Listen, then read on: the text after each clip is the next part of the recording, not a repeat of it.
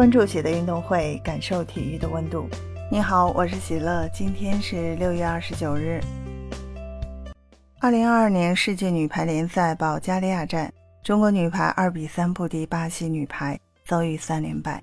在大比分零比二落后的情况下，中国女排一度追成二比二，可惜决胜局中国女排功亏一篑，无缘上演里约奥运会的神奇大逆转。上一站比赛，中国女排以两连败收尾，先后零比三不敌美国女排，一比三不敌日本女排。如今世界女排联赛来到了第三周教练，中国女排上来就要面对强大对手巴西女排。第一局，中国女排上来就落后，苦苦追赶，十七比二十三落后的时候，主帅蔡斌都翻白眼了。最终二十比二十五，中国女排首局告负。值得一提的是，作为队长。袁心玥的状态依旧低迷。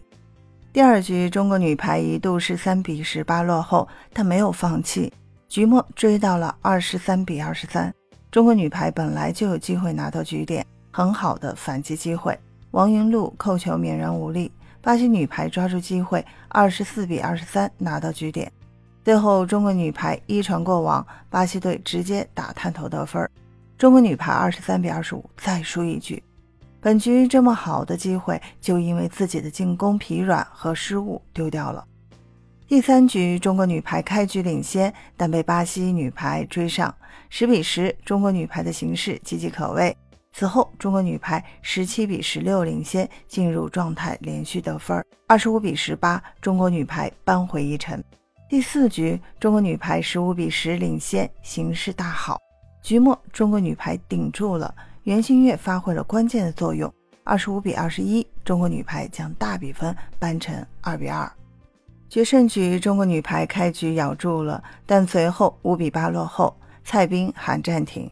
此后六比十，中国女排很顽强，追到了九比十，可惜中国女排还是十一比十五惜败，大比分二比三告负。现在中国女排遭遇三连败，先后输给了美国女排、日本女排和巴西女排。但这场比赛中国女排表现还是可圈可点的，虽败犹荣，拿到了一个积分。尽管输掉了本场比赛，还是能看到中国队在积极的进行人员调整，大胆启用了此前上场时间不多的刁琳宇、陈佩妍、倪非凡和蔡雅倩。两人在场上都有过一些表现出色的回合，不过一传稳定性不佳这个主要问题并没有解决。进攻方面，在一传不到位、缺少绝对个人能力的主攻，来得一些不讲理的分数，有点过度依赖李盈莹。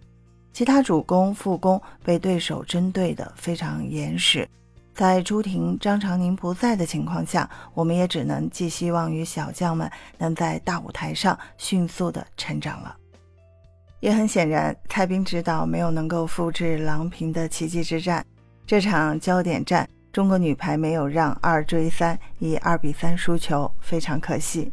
全队还是展现了足够的韧性，也期待接下来中国女排的表现。分享体坛热点，感受体育魅力。今天的内容你有什么想说的？欢迎在评论区给我留言。感谢收听喜乐运动会，也欢迎您的转发、点赞和订阅。我们下期节目见。